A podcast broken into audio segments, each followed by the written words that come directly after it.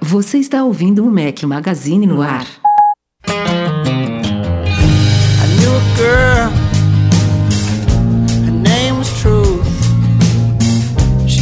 was a horrible liar.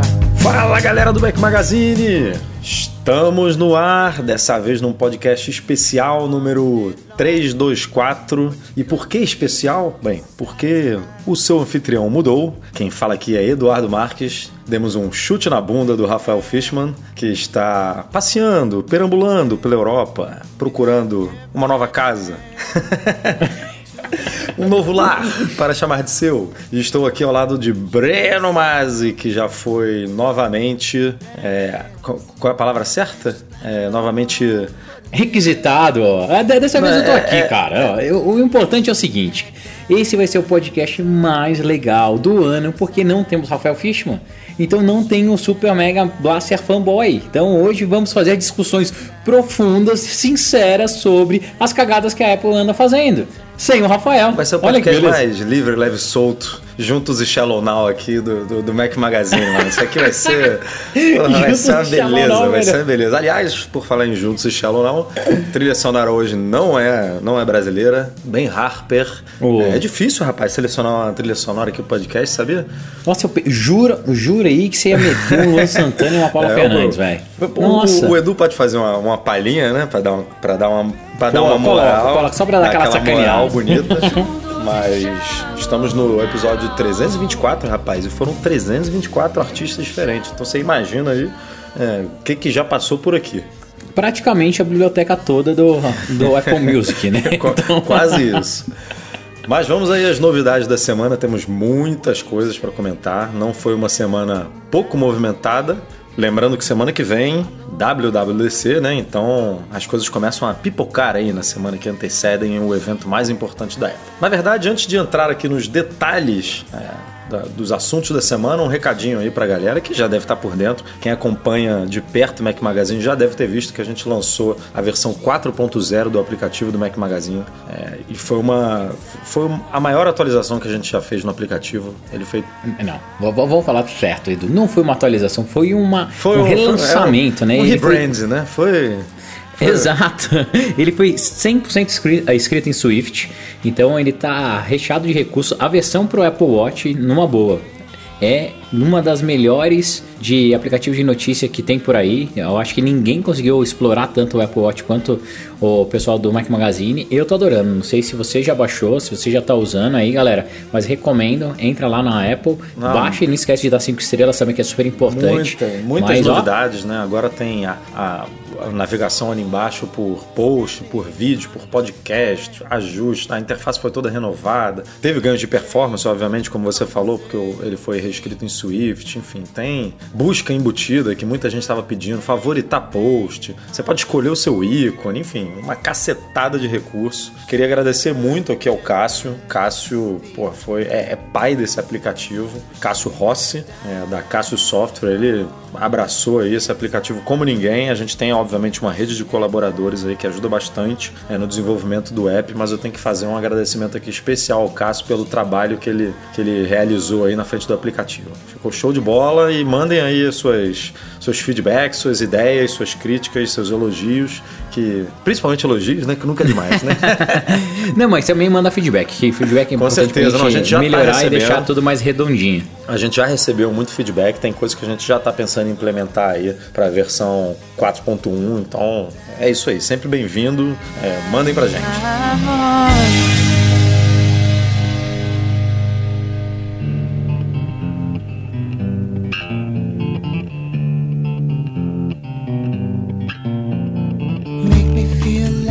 Masi, hoje de manhã eu fui. Não, não, não vou dizer acordado, porque eu acordei.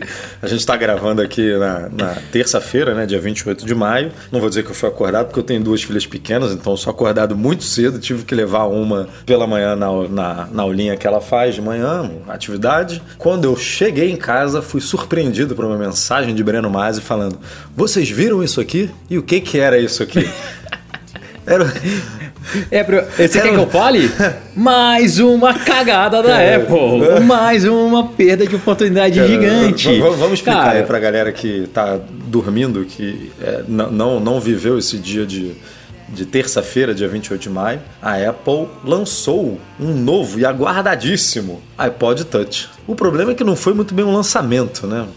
A gente não pode chamar muito bem de lançamento porque a Apple simplesmente é, implementou. Assim, as duas grandes mudanças do iPod Touch foram a implementação do chip A10 Fusion, que é o mesmo chip que está presente no iPhone 7, é, e, a e, a, e, a opção de 256 GB de, de, de, espaço de armazenamento, que antes só tinha 32 é, e 128. Então, assim, o produto estava anos é, sem receber uma atualização, né? É, existia todo um, um, um uma expectativa né, do que, que poderia vir, se viria com Touch ID, se viria com Face ID, se, se seria se viria com uma tela de 4,7 polegadas, enfim, se seria ah, um, um novo dispositivo 100% focado em jogos, se enfim, te, um monte de ideias né, que surgiram desde essa, é, dessa possibilidade de uma atualização desse produto, é, mas é bom lembrar é, o, aquele desenvolvedor Steven Trotz-Smith ele já tinha levantado a possibilidade de códigos internos de iOS e tudo mais que o iPod Touch ganharia é, uma é, uma nova, uma nova, um novo modelo, uma nova versão, uma nova geração e que as as novidades seriam bem pontuais como foram. Mas é isso, né, Breno? Cara, oportunidade perdida, né, que você é, falou. Mim, Comente mais. É, eu, eu acho que oportunidade assim jogada fora pela janela. Eu tava começando a responder meus e-mails tudo, daí lembro o horário 9h34 da manhã chega um e-mail falando que saiu um release novo da Apple e lá tava constando o iPod e as grandes novidades é a 10 Fusion, como o Edu falou, FaceTime em grupo, realidade aumentada e a opção de 256 é, GB de espaço. o A10 é. Fusion, na verdade, permitiu é, a.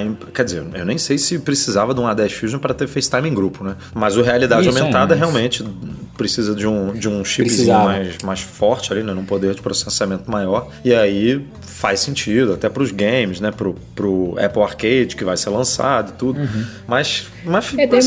Cara, minha frustração é basicamente é o mesmo iPod que as minhas filhas têm. A mesma coisa, anos. tem entrada então, para fone de ouvido, é. É, tem Não. a tela de 4 polegadas, né? Tudo, tudo, tudo, tudo. Bluetooth 4.1, quer dizer, especificação exatamente igual à da geração passada.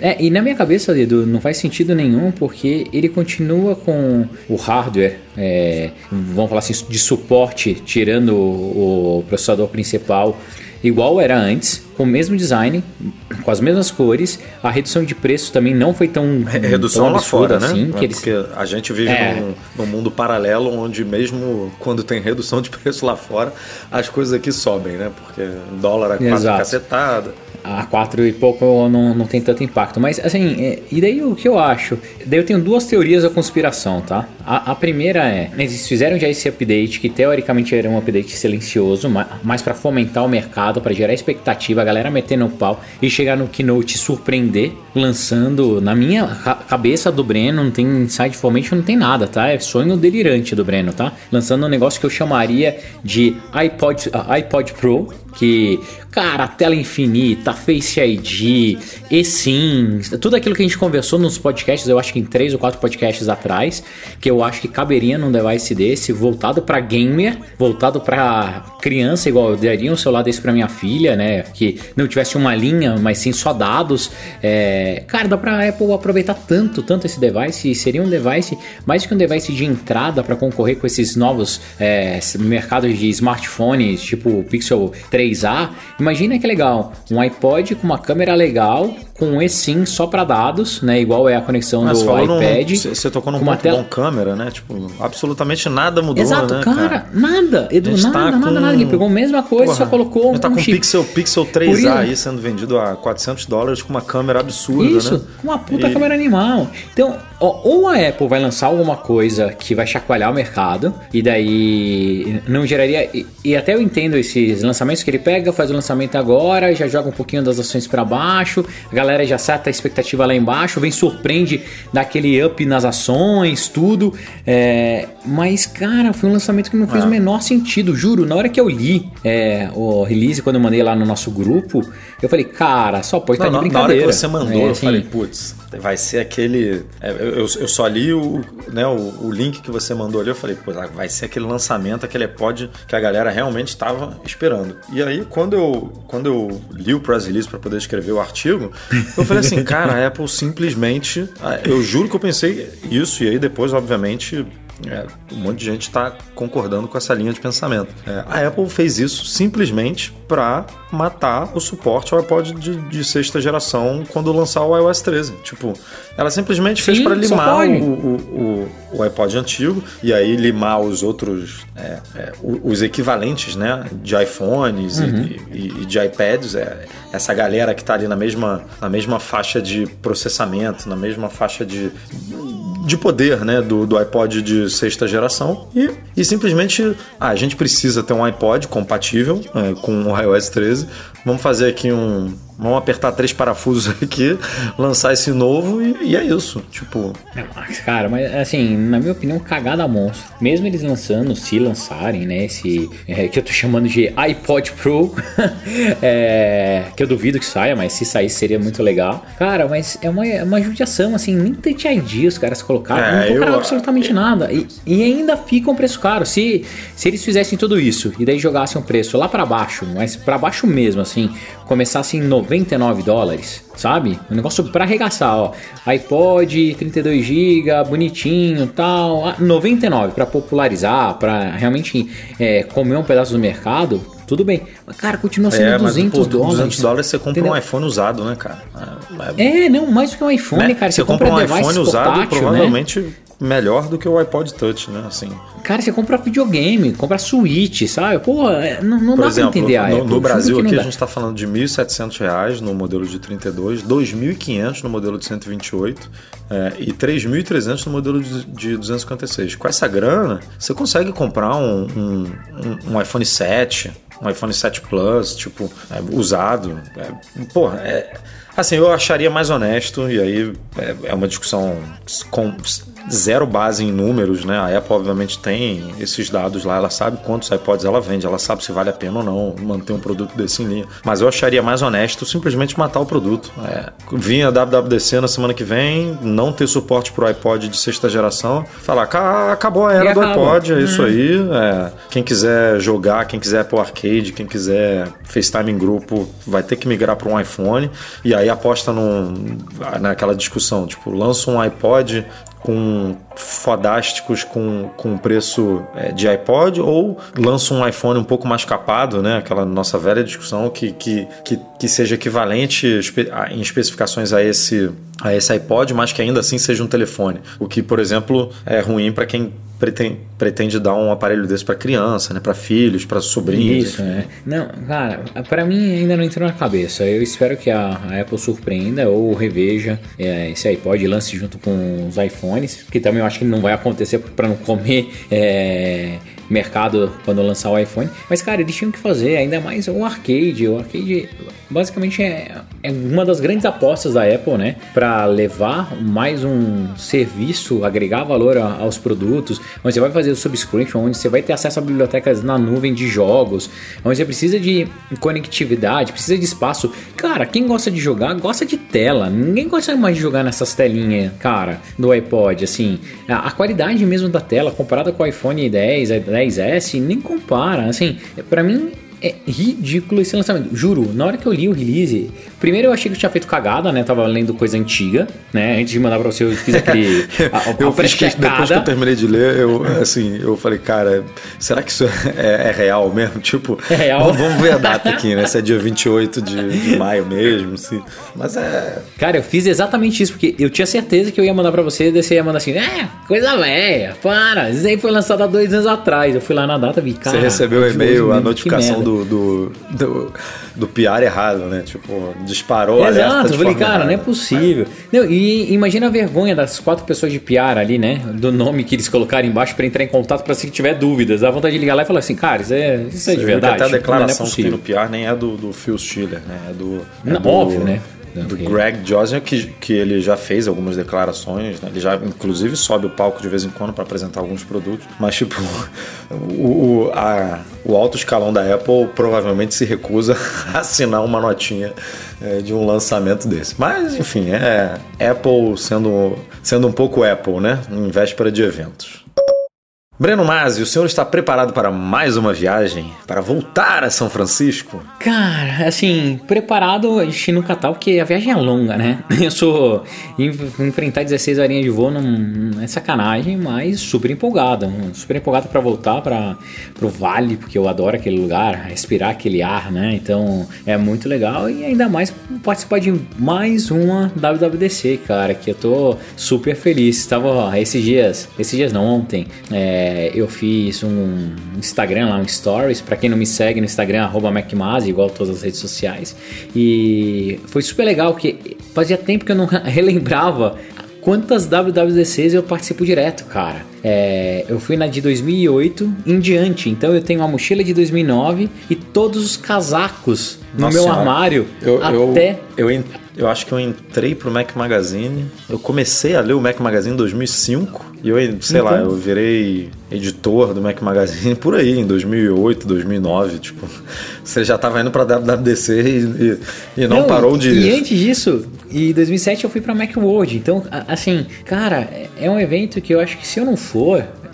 É, Acho que eu morro primeiro, né? Eu falo, caralho, tem alguma, assim? tem uma coisa, ano não tá completo, alguma, né? Alguma coisa errada na sua agenda, né? Se você não conseguir participar de um evento é, desse. É, é tipo, tipo virar Réveillon, sabe? Então, para mim é um momento super importante. Primeiro para eu reencontrar alguns amigos que estão lá, é, reencontrar alguns não amigos também, que tem muitas pessoas que não gostam de mim, que participam do evento também, mas faz parte. Eu, particularmente, gosto de todo mundo, então é, odeio criar inimizades, mas, cara, é um evento sensacional. E, e daí, olhando lá os casacos, tudo, eu descobri que eu tenho dois casacos número 15. Então, se você quer participar, eu vou fazer um sorteio no meu Instagram, só e é, é fácil, só tem que me seguir, seguir o Mac Magazine, tá? Seguindo os dois Instagrams, eu vou sortear no final da semana que vem, no final da WWDC, o casaco que a gente ganha, a jaqueta que só quem tem é quem participa da WWDC. Mas, cara, é super legal e a expectativa tá mega no alto, né? Porque é, esse ano, particularmente, não tem tanto rumor. A gente sabe de alguns vazamentos, né? Que ah, saiu Dark Mode, tudo a gente vai comentar daqui a pouco. Inclusive, a gente vai comentar aqui depois dessa uns que vazaram hoje, mas assim,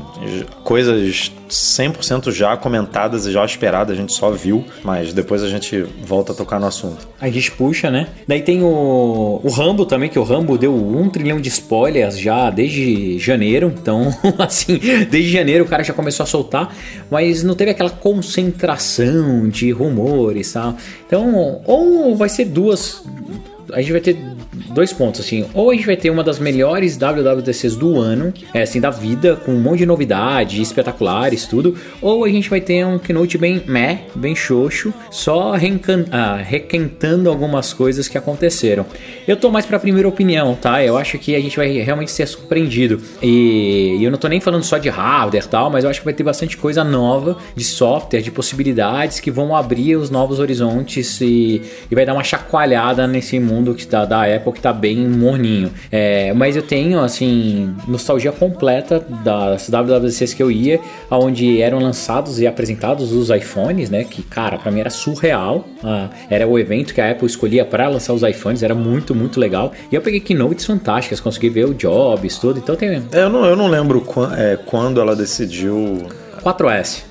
4S no- virou, que, é. ela decidiu faz, fazer o- um evento particular, né? Isso, é. Para iPhone. Na, na virada 4S, foi a- o último keynote de iPhone. Porque não realmente estava meio bizarro, né? A WWDC estava virando um, Um comercial, evento, comercial, É, virando um, né? e- um evento do iPhone. Exato. Né? E não é e o realmente propósito. O foco não é esse, né? Mas- WWDC, para quem não sabe, o Worldwide Developers Conference, ela vai começar no dia 3 de junho, que é segunda-feira da semana que vem. A Apple sempre faz uma keynote de abertura, né? Uma, é, que é para desenvolvedores, mas essa keynote é transmitida para o mundo inteiro, para quem é desenvolvedor ou para quem não é desenvolvedor e não conseguiu participar da, né, do evento. Então, essa, é, é, esse- essa apresentação conta com transmissão ao vivo. A gente no Mac Magazine sempre faz o, a nossa transmissão ao vivo, live blog em, em português, né, cobrindo ponto a ponto ali. E a gente, obviamente, vai fazer é, na semana que vem. Segunda-feira, no nosso horário aqui do Brasil, horário local, é, horário de Brasília, duas horas da tarde, lá em São José, que é onde acontece o evento, no, Mac, no MC Enery Convention Center, é, é às 10 horas da manhã. É, e o evento acontece durante a semana inteira, né, Exato. Breno? Assim, É a gente tem essa keynote de abertura, mas na realidade é, o evento se estende até sexta-feira com mais de mil engenheiros da Apple abordando as novidades de todos os sistemas operacionais. Né? A gente vai conhecer o iOS 13, o macOS 10.- 10.15, o WatchOS 6 e o tvOS 13 é, e todas as novidades aí que a gente já vem comentando desde o começo do ano. Vazamentos de Guilherme Rambo e vazamentos de Mark Gurman da Bloomberg. Que- e por que- aí vai. é, tem. Mas, ó, Mas você realmente espera novidades? Cara, assim, eu tipo, você, não, espero, você não acha que já vazou tudo? Não, acho que não. É, Eu acho que não. Eu acho que vem coisas novas. É, a Apple até apresentou algumas coisas fora de contexto, tipo o arcade, a- o, o Apple TV Plus tal. É, mi- na minha opinião, tá? Para que livrasse é, espaço nesse keynote. Então eu tô bem confiante. Óbvio que eles vão ser lembrados. é, eles devem apresentar a data de lançamento e price, né? Nesse momento, pra, só para deixar esse assunto quente, para daí no, no keynote do iPhone, que geralmente é julho que acontece, eles confirmarem tudo. Mas eu tô animado. Eu acho que vai vir um monte de coisa nova. Sim. É, tô esperando coisas para o Apple Watch. Eu acho que o Apple Watch ele, ele continua sendo o carro-chefe da Apple para esses eventos, mostrando mais possibilidades e novidades né, que eles podem. ah, ele pode suportar, então, principalmente para desenvolvimento, para puxar os desenvolvedores para olharem para o relógio de novo co- como uma terra fértil, né? Que hoje pouquíssimas pessoas investem no Apple Watch. Acho que aquele projeto de juntar as plataformas, tanto o desktop quanto o mobile, a gente vai ver É o mais. Marzipan, o né? Projeto Marzipan. É, a gente deve ver novidades também na WWDC. Eu tô bem confiante para que a gente veja o hardware profissional, então acho que eles devem apresentar o Mac Pro, o Mac Pro com um novo monitor. Óbvio que vai ter disponibilidade lá para dezembro, igual eles fizeram da última vez, mas a gente deve, ah, deve ter novidades. Eu, tô empolgado, assim. E, e, de novo, o que eu tô mais empolgado é que todos o, as coisas que vazaram, que a gente vai entrar agora, não são game changes, assim, não são coisas, nossa, meu Deus, vazou, cagada, acabou com a WWDC. São coisas pontuais que a gente já esperava. Então, espero manter isso. E o evento, como você falou, Edu, é um momento único no ano. É, quando eu falo que eu acho que uh, o meu ano não seria o mesmo se eu não participasse desse evento, que é o único momento onde você tem contato direto com mais de mil engenheiros da Apple. É o único evento do ano que você pode conversar com time de design, app review, store, tudo que você tem contato virtual de vez em quando, ali, tete a tete e pegar feedback. É o único evento do ano onde você junta a comunidade de desenvolvimento de iOS para um evento oficial. Então você conhece pessoas de tudo quanto é lugar do mundo. Ano passado fiquei encantado com um app de treinamento de golfe, de meditação, assim, cara, que não tinha a menor ideia.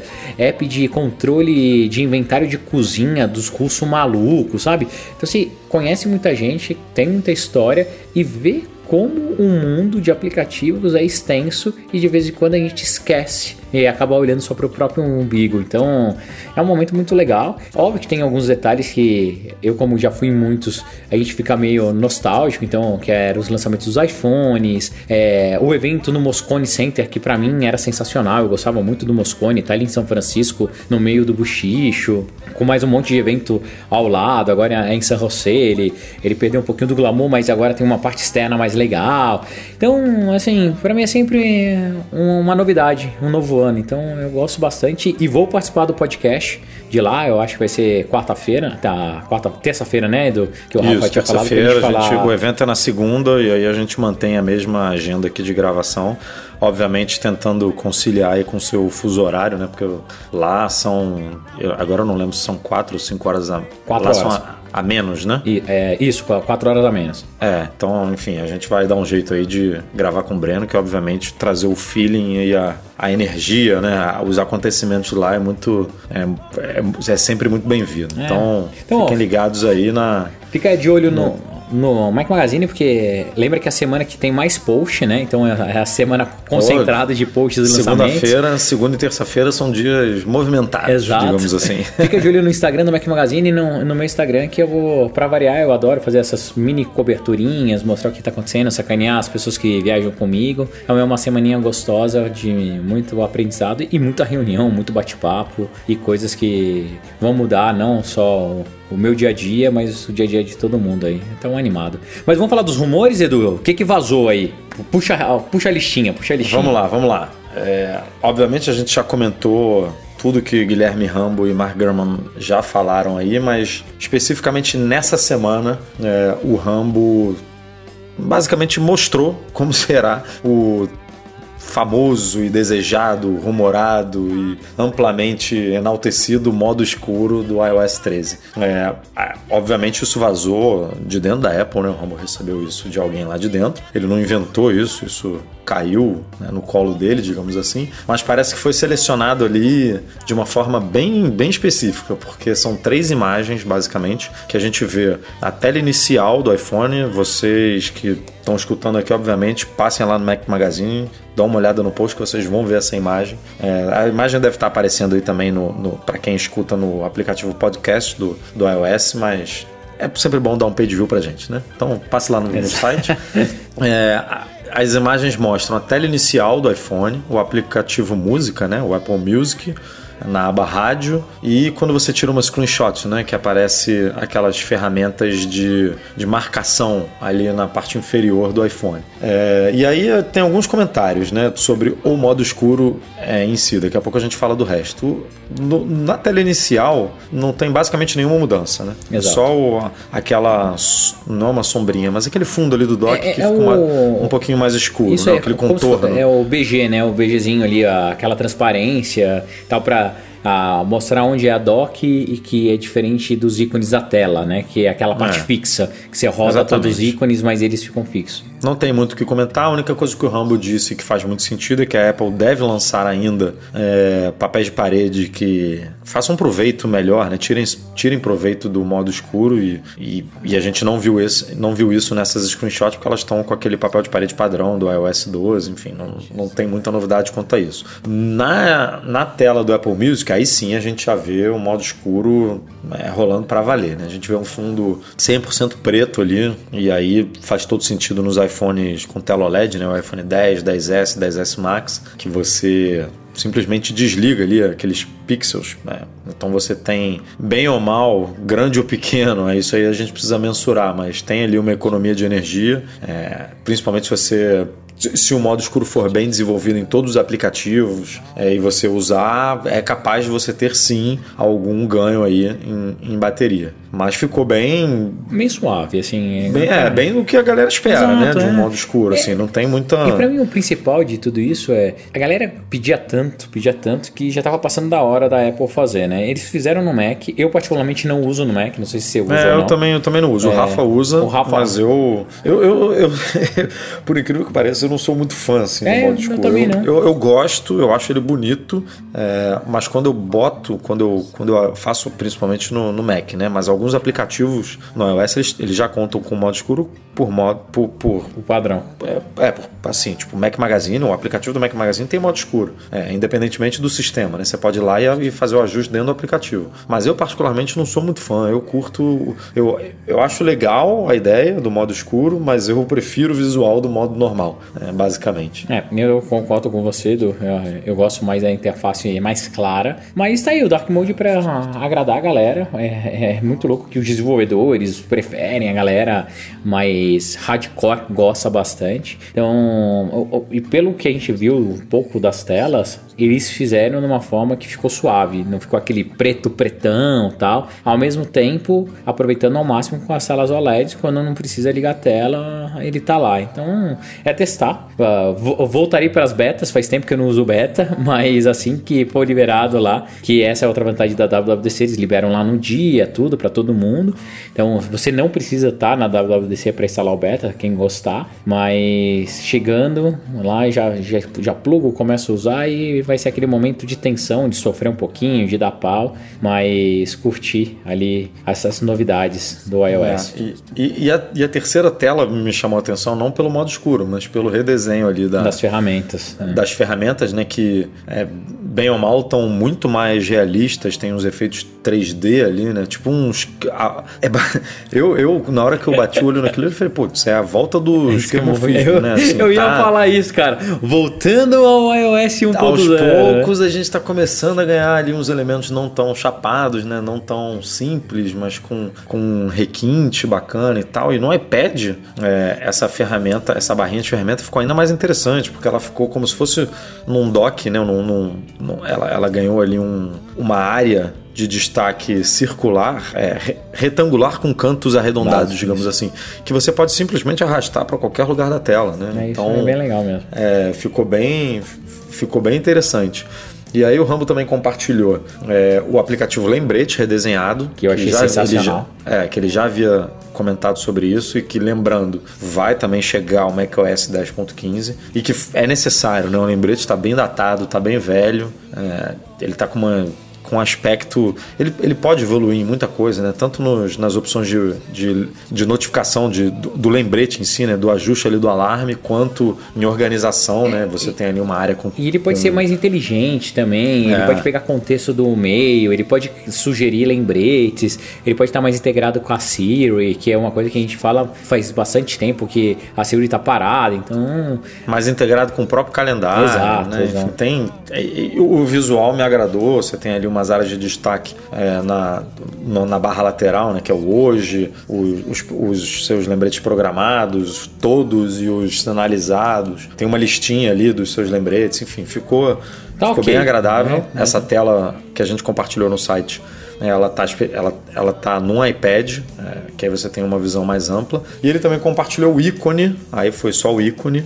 Esse eu não gostei. do- é, o ícone, inclusive o ícone parece que é, não sei, a impressão que eu tive é que é de um, de um aplicativo ainda em desenvolvimento, né? Um ícone meio beta. Não, Mas que eu ser, não duvido né? nada Que, que lance assim mesmo. Que é o aplicativo mesclado, o resultado da junção do buscar meu iPhone com buscar meus amigos, que por enquanto é, em inglês se chama Find My, que em português é buscar meu. Edu, É, se você a Apple acha vai- isso cagada juntar essas duas coisas? Eu acho que eles são contextos tão diferentes, assim, eles são é, para motivos tão únicos, né? E juntar tudo isso acho tão estranho. É, mas eu, eu- assim, eu não, não me desagrada a ideia de juntar esses dois. Desde que internamente, no aplicativo, que, que parece que é o que a Apple vai fazer, é, essas duas sessões, digamos assim, estejam bem definidas, né? Tipo, minha família e meus devices, Meus meus, devices. aparelhos. É, e parece que vai ter ali duas abinhas, né? Du- du- dois botões para você selecionar um ou outro e um mapa grandão para você ter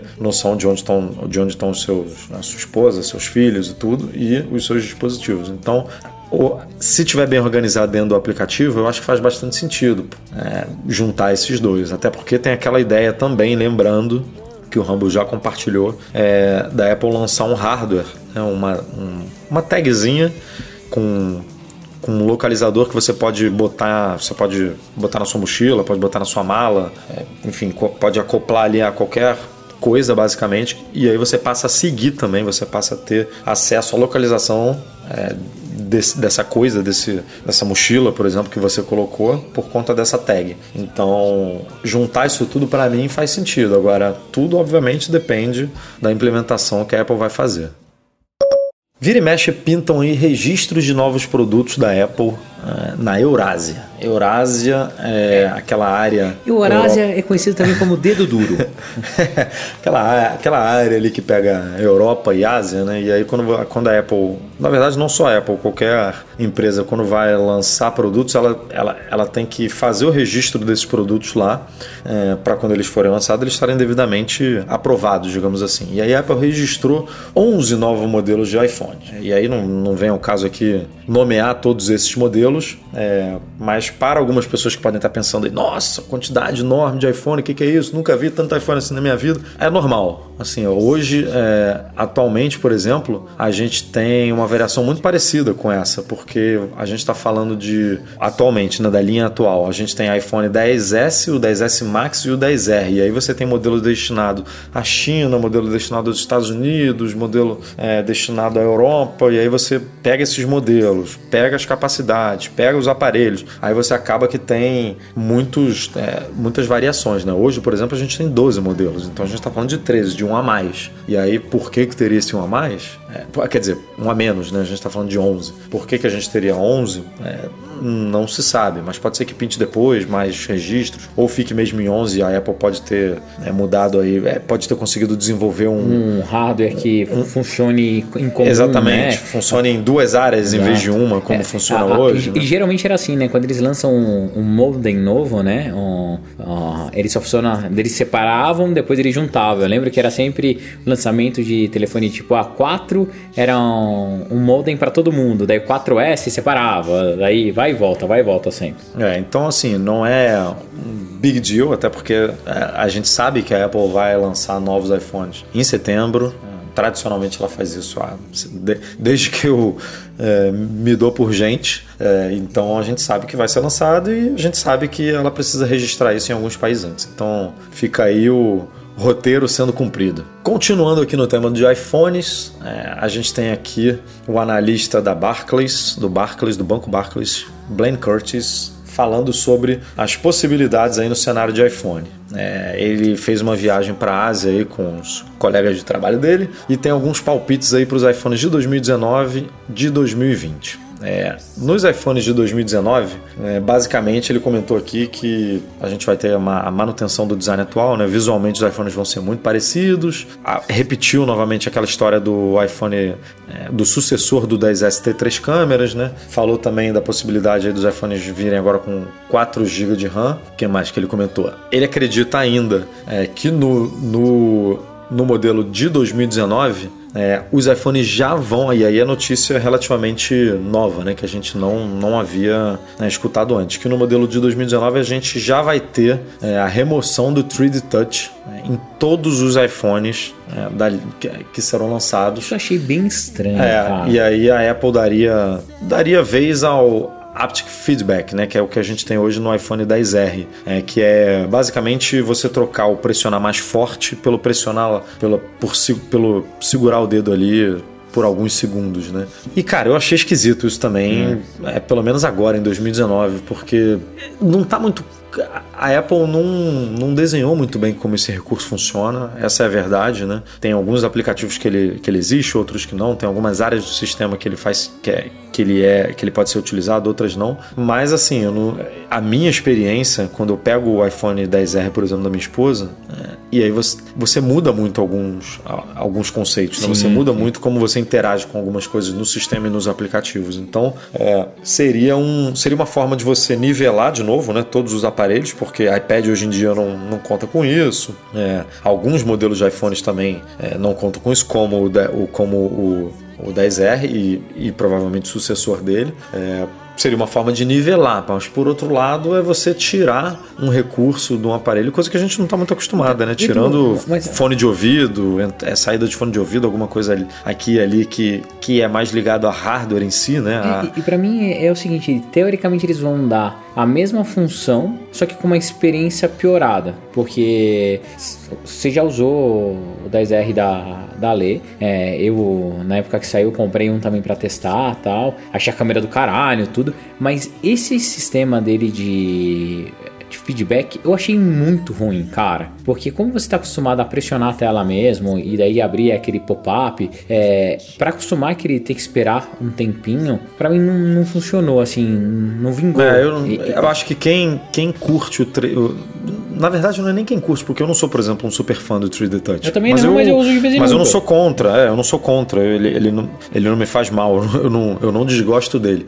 E aí, quando você tem essa relação com o recurso, eu acho que é um downgrade, né? Quando você vai para esse aptic feedback, tipo, para você ter que pressionar ali longamente para ter o mesmo recurso e na, e na real é, em, em alguns casos não é o mesmo recurso. Né? Você não tem o pick and pop, por exemplo, para fotos e para e-mails, enfim. É, mas é sabido que não é um recurso que vingou, né? Assim, não- tem gente que o- tem iPhone e nem sabe Nem que sabe isso que existe. existe. É, sabe que existe. Então, dependendo se, se é uma coisa cara para implementar ou se é mais uma layer ali na, na tela, né, que pode ser economizada e, e deixar o aparelho, sei lá, mais fino, que é o grande, né, o, a- o grande desejo do, do Johnny Ive, da equipe de design dele, enfim, pode ser que a Apple realmente chute isso. Mas para os iPhones de 2020, e aí é uma coisa mais polêmica ainda, é, anal- esse analista ele sugeriu o básico, né, suporte à, à rede 5G, é, câmera com detecção 3D, enfim, aquelas coisas que a gente já está acostumado a ouvir.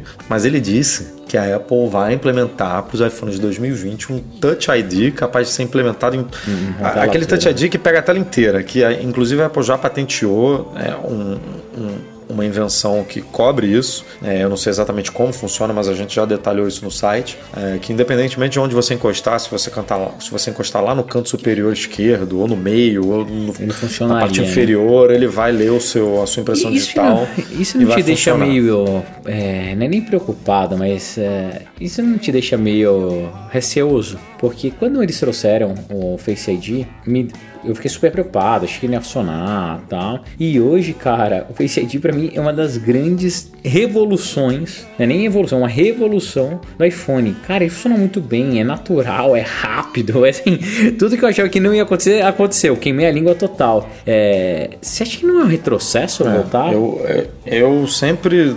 Essa discussão sempre fui um defensor do Touch ID, porque eu gostava muito do Touch ID, mas hoje em dia, assim, eu tô super acostumado com o Face ID. Eu não gosto de algumas coisas dele, que eu acho que vão ser corrigidas aí na segunda geração, que em algum momento vai chegar, como ângulo, né? Tipo, o telefone tá mais deitado na mesa e ele conseguir reconhecer o seu, é, o seu rosto, a velocidade, que sempre pode melhorar, né? Tem alguns detalhes nesse sentido que, que, que sempre são bem-vindos, mas assim, eu achei esquisito, porque voltar com o Touch ID é meio que a Apple comprovar é, que, a- que, o Touch ID, que o Touch ID era melhor, né, diga- o conceito, não, não a tecnologia, mas que o conceito do desbloqueio pelo dedo era melhor e que como eles não conseguiram implementar uma coisa esse avanço do Touch ID na tela inteira, sem depender de um botão naquela época, eles tiveram que recorrer a um Face ID para depois voltar para um Touch ID. Você Porque acha, amor? Você acha mesmo isso, Edu? eu, eu acho que é um. É um assim, eu- eu- eles não vão tirar o Face ID de jeito nenhum. Isso eu tenho certeza. Eles manteriam o Face ID e colocariam um Touch ID pegando a tela inteira. Mas eu acho que você lançar um Touch ID depois de você fazer toda essa promoção e falar, cara, o Face ID é um, é um novo método de desbloqueio biométrico, é tipo, é o. é, né, o state of the art ali, tipo, é o, é o que há de mais moderno e seguro. E aí depois você volta para um desbloqueio por impressão digital, é, me soa como um tipo, porra. é, eu, eu errei, sabe? É, Cara, pra, pra mim não, eu acho. Minha opinião, tá? Eu posso estar aqui viajando na maionese completo. Mas me, me parece que é, a gente precisa fazer um sistema de, de dupla verificação em algum momento. Então, usuários para que precisam de um recurso mais avançado ou mais seguro para ter acesso a determinadas informações, para acessar alguns sites ou até mesmo para desbloquear o telefone, eles podem optar pela essa dupla verificação, que é o Face ID mais o Touch ID. Tá? Cara, é a única, assim, você falando agora, é a única justificativa que eu. Você compraria, né? Que eu, assim, é porque. Eu sou um bom vendedor, vê- então isso é um Não, sinal. porque é porque você não vê a Apple é, dando escolhas, né, para o usuário. Normalmente ela fala, é- ela toma a decisão pelo usuário. Ela fala, cara, eu acredito que isso aqui é melhor. E pronto, ponto final. Tipo, eu acredito que essa tecnologia é melhor, eu acredito que esse método é melhor. A gente não está acostumado a Apple oferecer é, opções é, nesse sentido. Não, concordo com você. Então, mas é, pra mim isso seria faz estranho. isso, isso faz sentido. Que exemplo?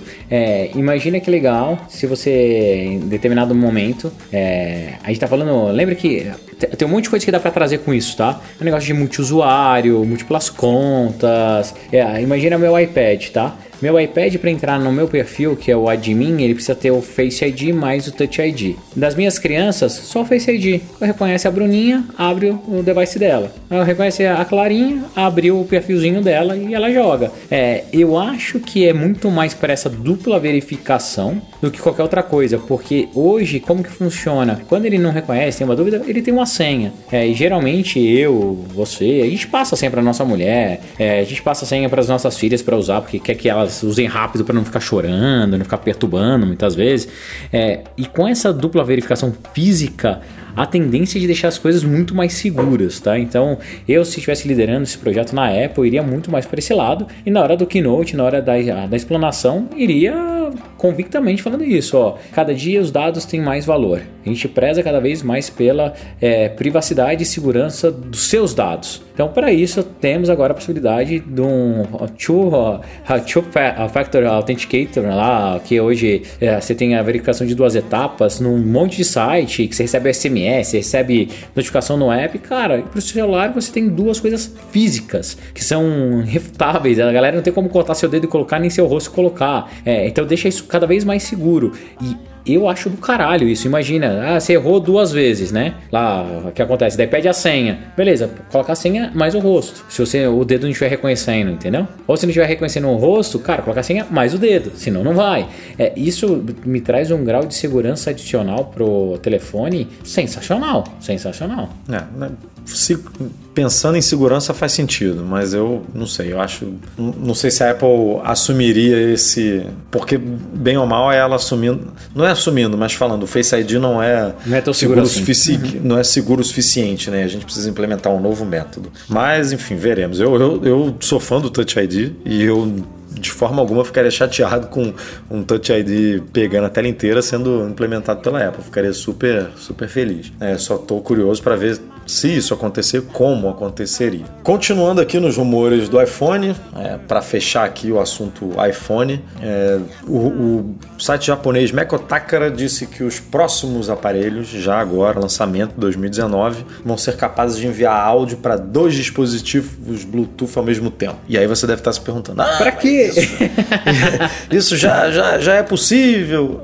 É e não é. É, você hoje consegue enviar, por exemplo, se você tem dois HomePods, você consegue enviar áudio para dois HomePods, mas na verdade você não está enviando áudio para dois HomePods, você está enviando para um HomePod e esse HomePod está se comunicando com o outro e tocando a mesma música ou fazendo um, um, um, um sync, né? Tipo um esquerdo, outro direito, ou os dois tocando é, estéreo é, em ambientes diferentes, mas isso é só um exemplo. É, existem outros alto-falantes que fazem isso, mas não é o seu aparelho, não é o seu iPhone que está enviando áudio para dois é, dispositivos Bluetooth. E por que que isso seria legal, Breno Mais? Por que que enviar áudio para dois dispositivos seria legal? Cara, Se você estiver viajando, por exemplo, com a, com a Aninha, lá, você vai, vai passar férias lá com a, com a Aninha, tá no avião com ela, vocês estão vendo ali o- um- uma sériezinha no telefone, porque não tem nada interessante no avião. Cada um pode colocar o seu AirPods, por exemplo, seu par de AirPods, e, e escutar ali a série numa boa,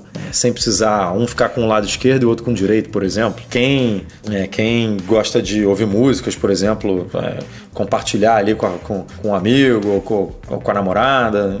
tem, tem algumas opções é, aí. Pra mim, e, o principal e- é a conferência, cara. Geralmente a gente faz ah, conferências, né? E usa um Mac só. E daí tinha aquele hubzinho, sabe? Que você coloca um P2 e transforma em 3, 4 entradas. Isso facilitava bastante. E hoje, com esse mundo wireless, então fica cada vez mais difícil. Ter essa possibilidade, eu acho muito bom. Ajuda bastante. né? É, e, e- e o curioso, né, como já acontecem com alguns outros recursos assim, é que isso não é uma novidade, né? Isso já está no mercado. É, comparando aqui com a concorrência, por exemplo, a Samsung tem isso desde o Galaxy S8. Ele- Eles chamam isso de dual audio. Então é uma coisa, não, não é uma tecnologia nova, né? Não é uma coisa uau. Tipo, é a Apple de novo. é, Fazendo o que devia ter feito há três anos atrás. é, segurando tecnologias simples que poderiam ter sido implementadas já há um tempo, como ela demorou, por exemplo, a implementar a recarga sem fio, né?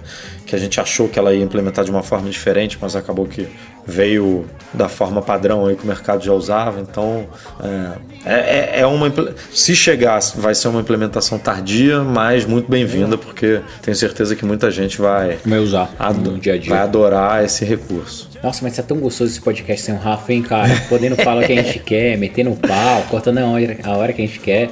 Eu, eu gosto disso, sem regras, sem regras é A mais gente, legal. tira, a gente tira ele na semana que vem. A gente bo- bota ele aqui no Hangout, se dá um. quebra ele aqui, desce ele e fica só a gente comentando. Boa. Saindo de iPhone voltando para Macs, mais especificamente notebooks, né? MacBooks e MacBooks Pro. É, na verdade, MacBook Pro, né? Que foi o novo lançamento da Apple. A iFixit desmontou o novo MacBook Pro lançado na semana passada é, e comprovou realmente que o discurso da Apple é, era verdadeiro.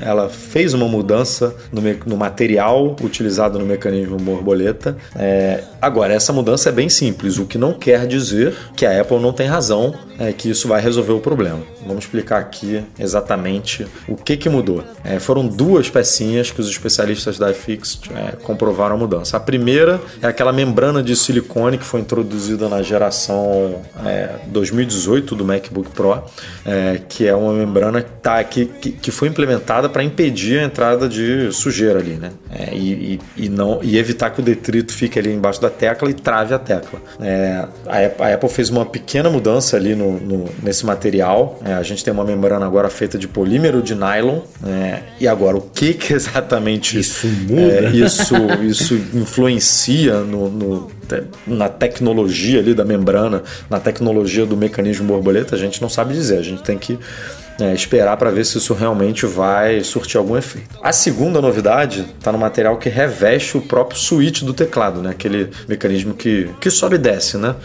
É, é a peça que registra a pressão é, da tecla e, e- e basicamente transforma. Se você apertar lá o, o caractere AA, ele vai transformar aquilo é, no caractere A na, na- na tela do seu computador.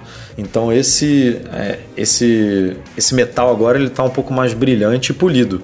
É, o que quer dizer que a iFix entendeu que isso é fruto de um novo tratamento térmico que a Apple deu, que a fornecedora da Apple deu a esse mecanismo. Agora, de novo, O que isso ajuda? vai in- influenciar é, no, no- na fidelidade, né, na, na durabilidade do teclado, a gente não sabe dizer. É, o que parece, que algumas pessoas estão levantando, é que não era, a, a sujeira não era a grande vilã do teclado. É, muita gente Eu imaginava achava que... era sujeira mesmo. é, que a sujeira era o que travava, o que fazia o, o- a- uma respectiva tecla aparecer duplicada ou ela não aparecer, né, quando você estava digitando. E, e não, já tem gente levantando a hipótese de que era mesmo uma coisa do mecanismo ali, do material utilizado, é, que era o responsável por isso. Então, é, essa troca da Apple tem tudo para melhorar, se não zerar esses problemas, pelo menos é, impedir que aconteça com um grande número de usuários. Fato é que, de novo, repetindo o que a gente comentou aqui na semana passada, mesmo com, esse, com o lançamento dessa nova geração de teclado, é, os MacBooks Pro 2019 já fazem parte do recall. Então, se alguém comprou esse MacBook já está usando, não tem problema. Se der problema no teclado, é, Se por acaso você tiver um problema, a Apple já vai trocar. É, mesmo ele estando na garantia, né, agora, obviamente, ele dentro de um ano da garantia, a Apple vai fazer a troca, mas se ele não tiver na garantia, é, a partir da data que você fez a compra do aparelho, você tem mais quatro anos é, para trocar o teclado. E quem tem o MacBook Pro 2018, que é o seu caso, né, Breno? Você, por exemplo, tem o MacBook Pro 2018, é, MacBook Air também entra nessa leva, é, eu imagino. Quem tem a terceira geração né, do teclado, se por acaso passar por algum problema, vai receber esse teclado que não é de quarta geração, né? Que é um. A gente chamou aqui de 3S, digamos assim. Que é um teclado de terceira geração com algumas melhorias. Então, se você tem 2016, teclado 2016 e 2017, é, a Apple vai substituir pelo mesmo, pelo mesmo teclado, basicamente. E se você tem o 2018 ou 2019, você vai receber o novo. Então fica aí a torcida, né? Para que a Apple realmente tenha resolvido esse problema. Você já está com problema, né, Breno? Já. Você já está passando aí. Eu tô com um problema de barra de espaço dupla e mais que a barra de espaço dupla, hoje você eu encosto na barra de espaço, ele dá dois espaços e vira um ponto final. Então quando É, porque você configurou, ah. você provavelmente tem configurado ali no, na preferência de sistemas, teclado, esse atalho, né, que, que no iPhone também tem. Exato. Se você dá, dá duas vezes barra de espaço, ele Cara, então ele faz a pontuação final ali da frase. Para mim assim tá desesperador. Então tenho que dar um, arrumar um tempo para ir na Apple trocar e Espera mais um pouquinho, né, para ver se você já pega realmente o teclado novo, porque é, não sei se a Apple e as assistência técnica já estão com, é, é verdade, boa com o teclado 2019, né? Então vale a pena aí esperar um mêsinho, é, se der para segurar. Não, não dá, dá. Para ver se o nervoso mesmo, então. É, se, se, se já recebe a tecla nova, o teclado novo para você ser contemplado aí com o suposto teclado que resolve esse problema. Continuando aqui em MacBook Pro, é, a gente tem aí um rumor de um novo, de uma nova máquina, que obviamente não foi essa que foi lançada, é, de um MacBook Pro redesenhado, né? um, um, novo MacBook Pro mesmo, que ele teria inclusive é, 16 polegadas e a gente não sabe se ele aumentaria o tamanho físico ou se a tela ia ser um pouco maior, perdendo as atuais margens e bordas que ela tem, né? Mas surgiu aí é, um rumor de um site sul-coreano que não tem um histórico muito confiável, e ele disse que a Samsung vai ser responsável por fornecer os painéis OLED não só para esses MacBook Pros, mas também para os iPads Pro. É, e aí é uma novidade, porque a gente já tinha comentado aqui rumores envolvendo esse MacBook Pro, que ele poderia ter uma tela OLED que seria algo inédito né, na linha de, de Mac da Apple. A gente hoje, nenhum Mac tem uma tela OLED, todos os Macs têm é, tem LCD, né, que é uma tecnologia que, obviamente, ela evoluiu bastante, mas é uma tecnologia bem mais antiga, né, não é tão fidedigna quanto o OLED, principalmente no preto. É, mas a gente tem aí essa possibilidade da Samsung estar tá fornecendo tela OLED não só para o MacBook Pro, e aí é que entra a novidade, para o iPad Pro, que Legal. até então nunca se falou Exato. em iPad Pro com tela OLED. É, e faz muito sentido, Não, né? mais do que Até... sentido, cara. Daí muda a vida do iPad, principalmente para quem faz desenho, porque daí é o preto preto, né? E a dura durabilidade da bateria também. É, a gente está falando aí de iOS 13 com modo escuro, né? Pô, Enfim, com bem legal. Todas essas novidades, então faria muito sentido aí a Apple lançar um iPad Pro. Não sei se vai dar tempo, 2019, mas ou seja em 2019 ou 2020, com tela com uma tela OLED, né? Ah, cara, e aí não adianta eles nem... eles estão lançando iPad assim um atrás do outro, é bem capaz de sair mesmo. É.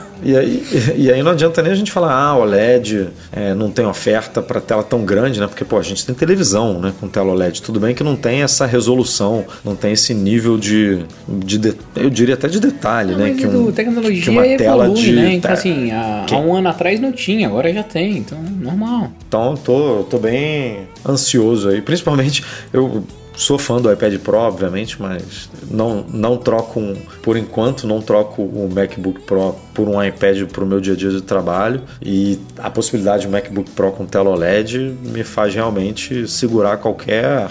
Qualquer possibilidade possível, de troca, né? É, qualquer upgrade aqui possível no curto prazo, porque é, primeiro esperar a Apple resolver de uma vez por todos esse problema aí do teclado. O né? básico, né? Resolve o básico, depois você faz upgrade. e aí, vindo com uma tela OLED, realmente é, chama muita atenção, né? Então, quem tiver aí na mesma vibe que eu, vamos esperar um pouquinho aí para ver o que, que vem pela frente. Aqui uma menção rápida, mais um aviso é, do que qualquer outra coisa. A gente publicou um artigo no site falando sobre um golpe que envolve o WhatsApp. Não é um golpe novo, é, mas que ele continua sendo aí implementado pelos bandidos, que é basicamente roubar a sua conta do WhatsApp. É, e como isso acontece? A gente detalhou tudo lá no site. Quem tiver interessado, vale a pena acompanhar, mas eu vou dar uma resumida aqui. E não sei se você já escutou algum caso Edu, passei por um entre caso seus hoje. amigos, entre os seus familiares. Cara, eu, eu passei Vai. um caso hoje. Posso contar o caso? Pode, por Cara, favor. achei sensacional. Primeiro que daí tem um- umas diquinhas pra vocês ficarem espertos, mas eu achei genial a forma que os caras estão rápidos e, e safos, tá, Pra isso. E eu criei um anúncio hoje no Web Motors da Sempre, cara, sempre, olha só, sempre envolve webmoto, sem fazer a propaganda, até porque isso aqui não é propaganda, né? A gente tá falando mal, mas sempre envolve webmotors ou LX, cara, é impressionante. É, não, né? os caras fizeram um crawlerzinho, um animal. Eu publiquei meu, o meu carro no Web Motors, né? Que eu tô vendendo o meu Tesla. Então, quem tiver interesse, tá lá tal. Ou pode mandar o DM também fazendo a propaganda. Olha, se vender pelo podcast do Mac Magazine, Dou comissão. a gente vai receber comissão, hein? Fechado, fechado. Vamos receber uma comissão aqui. Cara, mas- Mac assim, Magazine no ar. Edu agradece. Edu, Edu, é incrível porque foi. Eu criei o, o, o anúncio. Assim, coisa de dois minutos depois, chegou uma mensagem de um número X com a fotinha do Web Motors e um texto super bem redigido, escrito assim: é, Parabéns pelo anúncio, tal, tal, tal, para verificarmos se ah, o seu telefone no cadastro é verdadeiro e para continuarmos com a publicação do seu anúncio, por favor me encaminhe o código de verificação que você irá receber no, no seu código de verificação do WhatsApp, você irá receber por SMS em, alguns segundos. Eu achei estranho, porque primeiro a coisa que eu sempre olho, toda vez que algum merchan entra em contato comigo pelo WhatsApp, eu vejo se ele é conta verificada. Se ele não é conta verificada, cara, eu nem respondo. Mas como eu notei que era um, golpe, eu falei, deixa eu ver o que acontece. Não, o, o primeiro texto parecia um texto automático. Daí na hora eu mandei pra, pra pessoa escrever assim, não recebi o código. Mentira, eu já tinha recebido.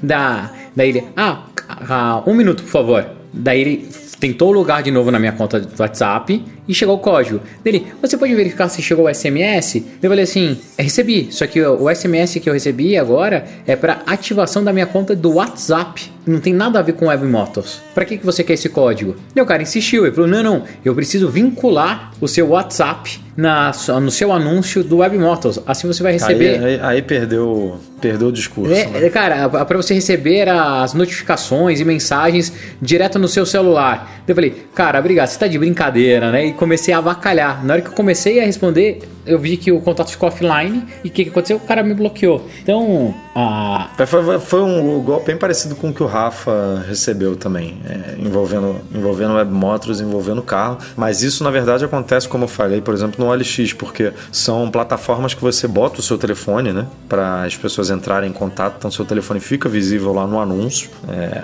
no Mercado Livre, por exemplo, não tem isso. É, e aí a pessoa é, entra em contato diretamente com você. E aí o que, que acontece? Essa pessoa provavelmente ela tem uma, um contato, um, um outro bandido que é parceiro dela, dentro de alguma operadora ou dentro de algum órgão, é, enfim, que, que consegue ter acesso ao seu número. E aí eles tentam é, clonar basicamente é, o- a sua conta do WhatsApp usando é, esse, esse, mais, né, esse Edu? número que eles têm acesso. Porque o que acontece? Olha, olha como que é simples hoje. Se eu tivesse ah, enviado o código para esse cara, na hora ele já tava com acesso ao meu WhatsApp. É, e aí ele- o que que está acontecendo? Ele está tentando logar no seu Exato. WhatsApp, né? E aí, acesso- como o seu WhatsApp ele Ele vai parar de funcionar na- ele, ele, ele, ele tá registrado no seu, no seu número, ele vai lá e tenta logar com o seu número. E aí você tem. Você tá protegido, você tá usando lá a proteção de autenticação de dois fatores. Aí ele tenta logar com o seu número, ele não vai deixar logar, porque Ele vai te pedir o ele código. precisa.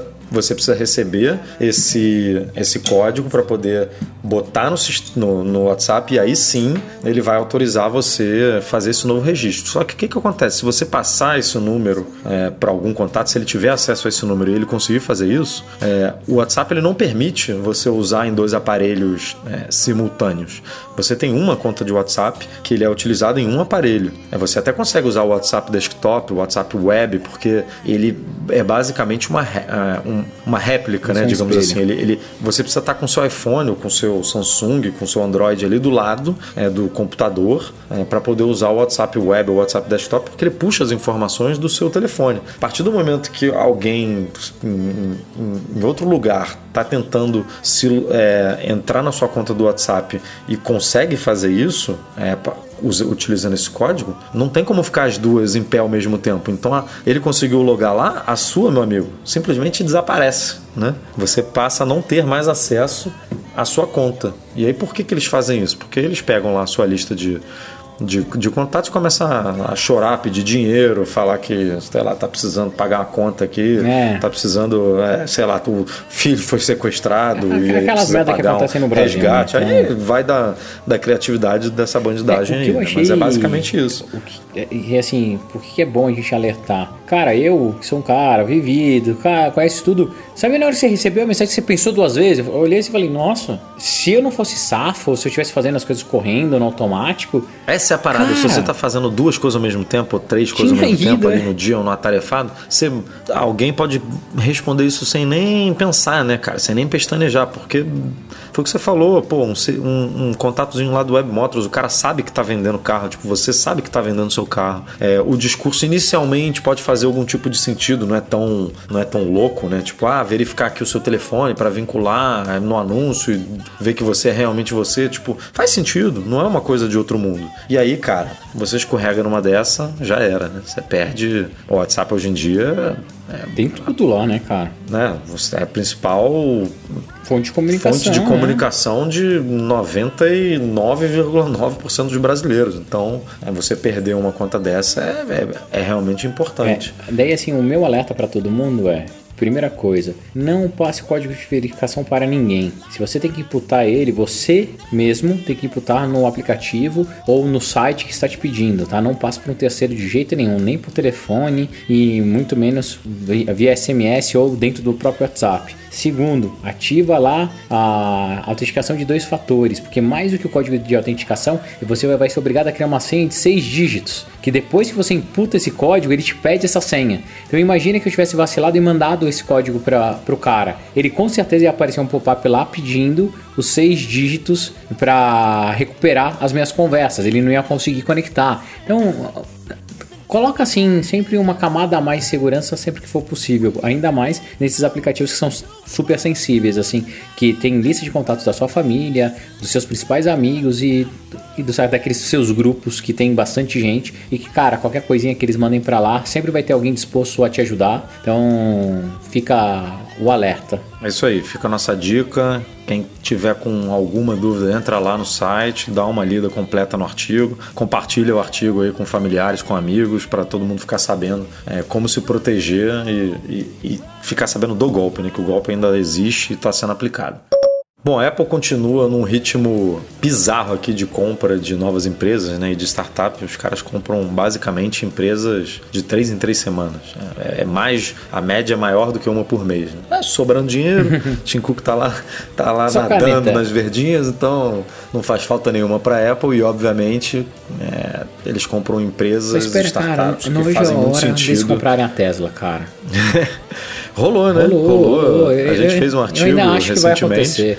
Daí do nada meu carro vai sofrer um upgrade de Tesla para Apple Car. Imagina que legal. Seria, seria incrível, né? E, e realmente rolou essa oportunidade, mas ficou aí pelo meio do caminho. É, mas a bola da vez aqui, a startup comprada pela Apple foi uma startup californiana focada em saúde. Isso que você estava falando aí, Breno, do Apple Watch hoje ser né, o, a plataforma de grandes novidades da Apple. Essa compra aqui tem tudo a ver com o Apple Watch. É, o nome da empresa é a Health se é assim que se fala, Twell, Twell, não sei muito bem pronunciar esse primeiro nome, mas ela é uma empresa é, que estava focada em resolver é, um problema de monitoramento de asma, principalmente em crianças. Era uma tecnologia que eles estavam implementando é, para ser utilizada no período de sono aí das crianças e que ficava é, monitorando e ajudando os pais a evitar uma possível crise, né? E, e- e basicamente reunir as informações sobre a doença naquele período ali noturno é, que a criança estava dormindo ali, que pode- poderia ter uma crise de asma. Então, é, na minha cabeça, tem tudo a ver com o Apple Watch, né? É, a Deve, Apple, é. obviamente, Não. não. entrou em detalhes aqui da, da, da, da, da tecnologia, nem, nem da compra, é, mas os cofundadores lá da, da empresa, é, os nomes são. é, deixa eu pegar aqui os nomes. Brown, são duas mulheres, Brownling Harris e Anura Patil. Elas já atualizaram o LinkedIn delas, né, deixando claro que já estão trabalhando na Apple. Inclusive, as duas botaram aquela, aquele caractere do teclado que, faz, que desenha uma maçãzinha, sabe? Ah, legal. É, aquela maçãzinha escrito Health do lado. Deve ser um departamento é, da Apple lá que.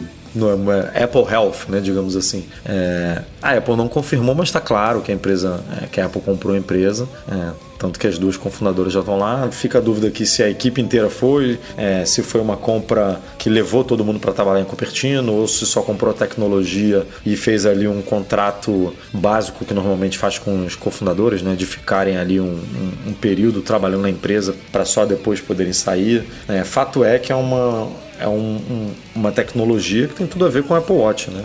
E mais do que isso, Edu, fica claro para mim que o movimento de- dessas empresas, as maiores, né? Então, o, o Google lançando novos, o novo a- a app de Health, é, o Facebook parece ter uma área gigante lá dentro que também vai lançar um aplicativo para Health. É, no futuro, informação, dados vai ter um valor de ouro. E então informações ligadas à saúde vai ter um valor maior ainda. É, então tá todo mundo correndo atrás. E a Apple ela tem hoje um device, um smartwatch que é usado por muita gente. Então tem dados muito valiosos. Ou eles começam a agregar mais valor e mostrar que eles conseguem entregar ó, coisas adicionais para o usuário final, ou então vou acabar usando o quê? Um aplicativo de terceiro para coletar esses dados. E para isso, para a Apple é muito ruim, né? tanto questão de privacidade quanto perda da oportunidade. Então, É, até porque toda hora a gente está vendo aí um monte de, de polêmica né, envolvendo o aplicativo que envia dados do usuário para outras mundo. redes, né, que não, não trata é, essas informações com o devido cuidado que deveriam tratar. Né? E essa é uma plataforma que a Apple é, investe né, e, e e, e leva a sério a privacidade é, com a tipo, Apple. assim, Privacidade aqui, pelo menos o discurso, né? É, é elevado a 120%. Então, é, se, tem, se tem uma empresa. Pelo menos no discurso, voltando a falar sobre isso, né? que tem uma empresa que está batendo nessa tecla aqui e que quer ganhar a confiança do usuário é a Apple, né? Porque Google, Facebook, todas estão. Apesar do que o Google, você estava lá no Google I.O., né? Eles bateram bastante nessa Foi. tecla também de privacidade, né? E, e eles fizeram É, uns eles- ajustes bem legais. Então, o Assistant funciona offline, ele não, não interpreta mais os dados no servidor. Os caras fizeram. É, é- tá todo mundo indo para essa mesma direção. Só que, como eu falei, é, eu acho que a saúde vai ser o grande, a grande virada nos próximos anos. Então, se eu fosse fundar uma startup hoje, certamente fundaria um- alguma coisa ligada a health tech. É, não seria diferente. Então, é, E é a a, Apple tá fintech muito bem há dois, três né? anos atrás. É, cara, Superman tem que continuar Porque o comprando Watch empresa. hoje é o, é o smartwatch mais vendido no mundo, tem 40, 50% do mercado. É, não, tô nem, não tô nem falando da plataforma saúde em si do iOS, né? Que, que é onde os dados ficam guardados, mas o principal, o próprio iPhone, ele captura alguns dados de saúde, né?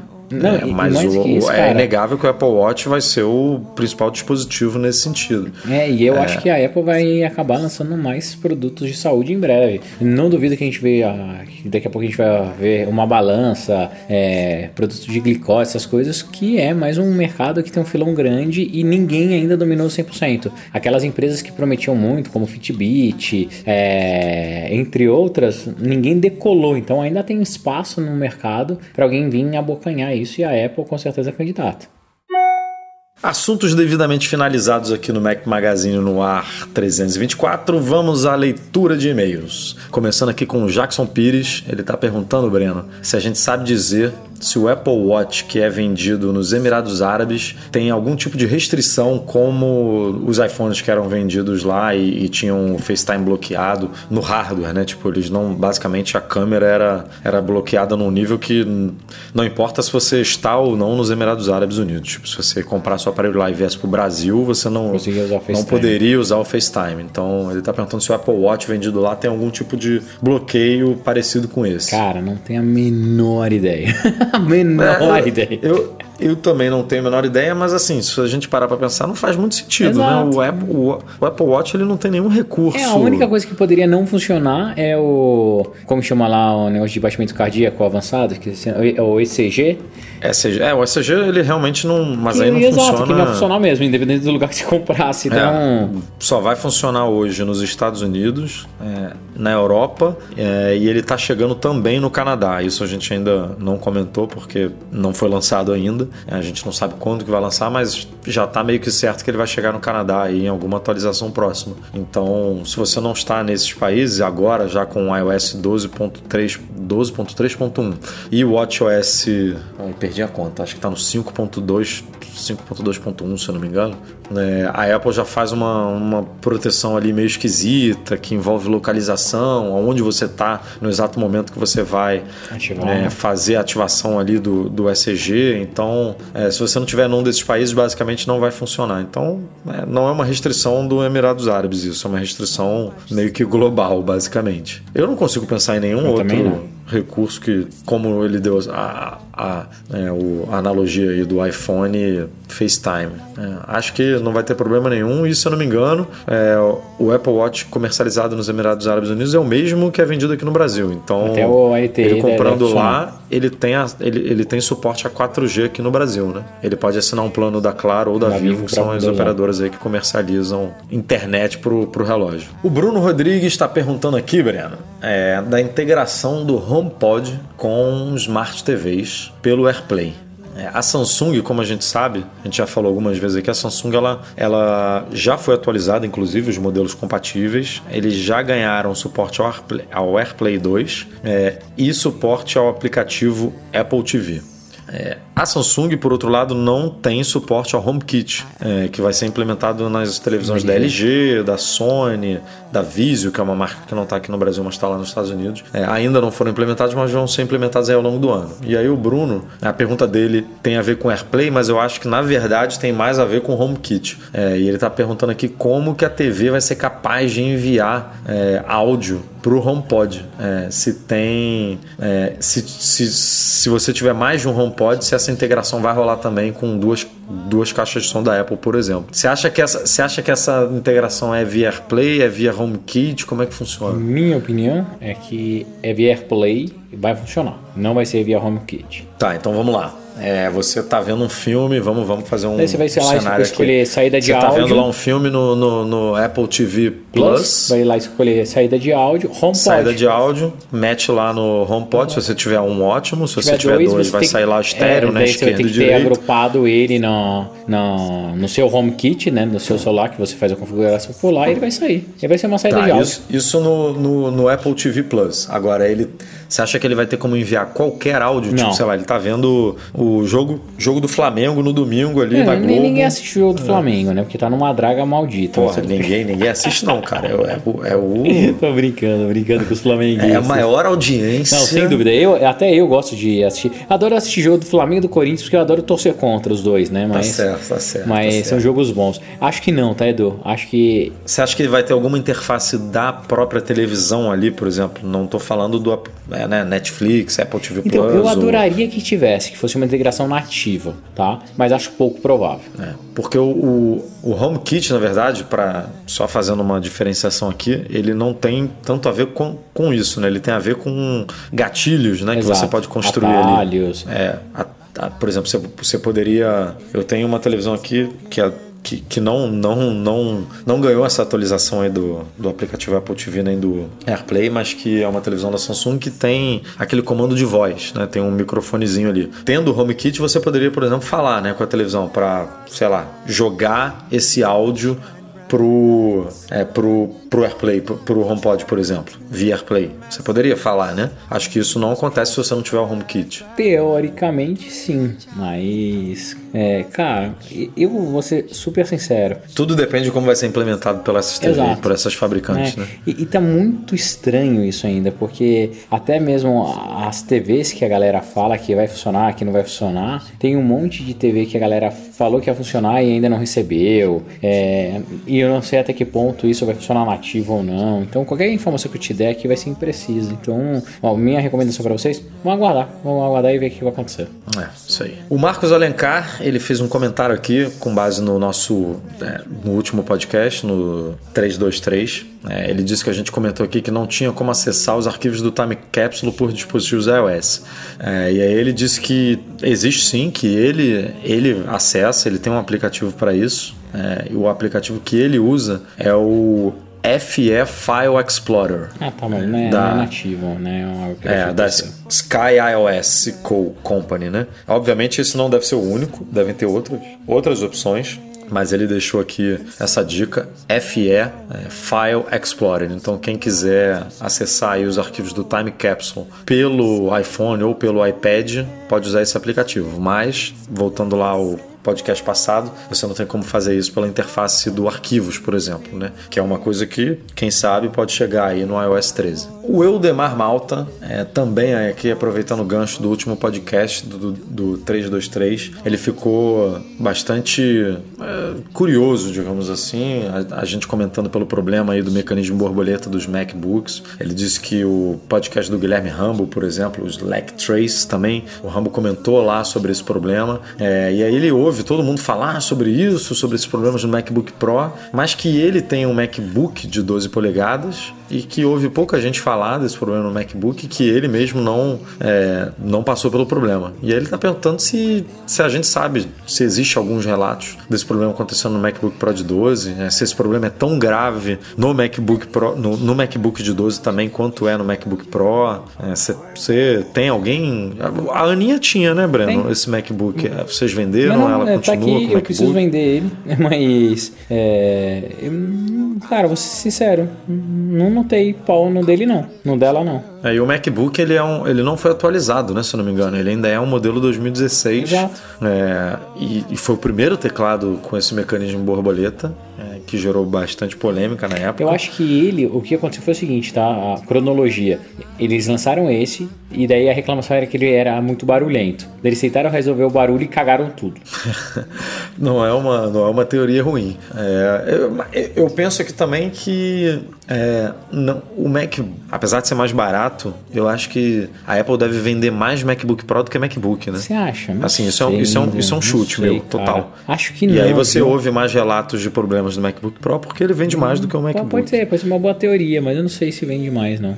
É, isso não tem como saber, é só as pesquisas aí da- desses, dessas empresas é tudo é, com base em, em amostragem, né? Não dá para ter real, só a Apple sabe esse número, mas é um- um- uma ideia que eu tenho aqui, que o MacBook Pro é o. Quer dizer, o MacBook Air era né, o mais. O, o queridinho, era o mais comercializado, e aí a Apple abandonou ele, o MacBook Pro passou a ser o mais vendido, e agora com a nova versão aí, com o novo lançamento do MacBook Air, ele deve ter voltado a ser o Mac, o notebook mais vendido. Mas é isso, Eldemar. A gente não tem aqui informações nem muitos relatos né, de problemas nesse MacBook de 12. E se você não está passando por esse problema, é, levante as mãos para o céu. Agradeço.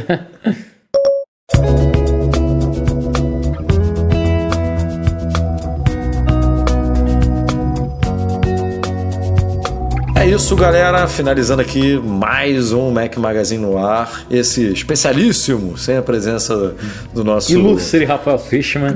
ilustre Rafael. E, ó, e agora lá é pra ele ficar quietinho, que ele falou que a gente não ia gravar e gravamos, hein? enchendo a bunda de pastel de Belém, aquele cara deve estar tomando vinho do Porto e comendo pastel de Belém. Mas fica aqui, como sempre, é, o nosso agradecimento aos nossos patrões Platinum, goimports.com.br, Macs a preços justos no Brasil, Mac Services, a melhor assistência técnica especializada em placa lógica de Macs, e Monetize, a solução definitiva de pagamentos online. Fica também o nosso agradecimento aos patrões, do tanto no Patreon quanto ao Catarse, em especial aos nossos patrões ouro, Beto Chagas, o Leonardo Fialho, o Lucas Garibe e o Luiz Dotcher. E também o nosso agradecimento ao Eduardo Garcia, que não vai ter tanto trabalho, apesar de ser longo, mas só duas pessoas aqui participando desse podcast incrível e maravilhoso que foi o Mac Magazine no ar número 324. Muito obrigado, Benonazzi. Muito obrigado pela participação Edu. nessa semana ilustre pré-WWDC. Eu que tenho que agradecer essa oportunidade de poder falar à vontade aqui, então foi, foi demais. E por favor, galera, quem chegou até aqui no podcast, hashtagzinha lá nos comentários, fora Rafael